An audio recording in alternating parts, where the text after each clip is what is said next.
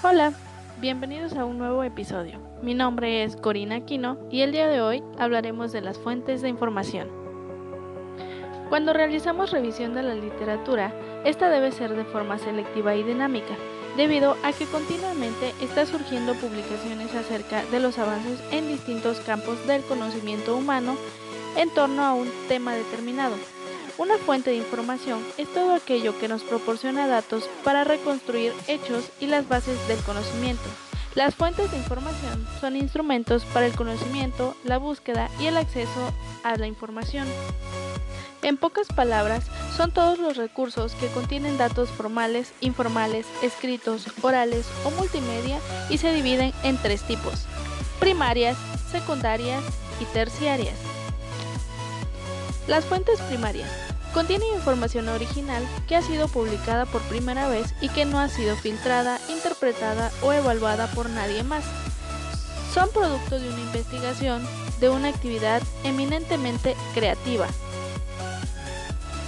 Las fuentes primarias le permiten acercarse lo más posible a la comprensión de las experiencias vividas del otro y descubrir lo que realmente sucedió durante un evento. Componen la colección básica de una biblioteca y pueden encontrarse en formato tradicional impreso como los libros y las publicaciones seriadas o en formatos especiales como las microformas, los videocassettes y los discos compactos.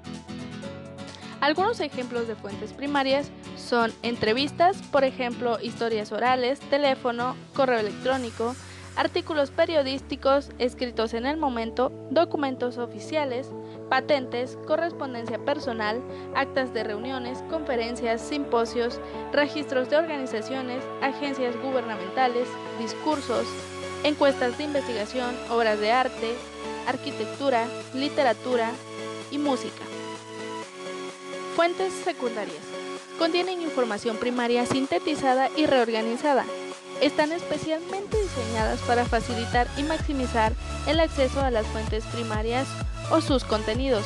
Componen la colección de referencia de la biblioteca y facilitan el control y el acceso de las fuentes primarias. Se debe hacer referencia a ellas cuando no se puede utilizar una fuente primaria por una razón específica, cuando los recursos son limitados y cuando las fuentes son confiables.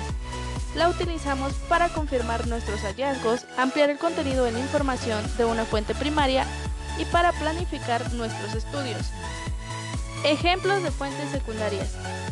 Bibliografías, obras bibliográficas, libros que no sean ficción y autobiografías, comentarios, críticas, diccionarios, enciclopedias, historias, artículos de revista, artículos de revista y periódico, libros de texto y algunos sitios web.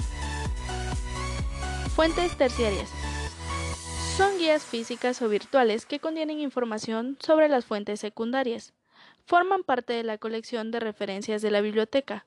Facilitan el control y el acceso a toda gama de repertorios de referencia, como las guías de obras de referencia a un solo tipo, como las bibliografías. Algunos ejemplos de estas son los resúmenes, almanaques, bibliografías, cronologías, diccionarios y enciclopedias, directorios, libros de hecho y manualidades. Esto ha sido todo.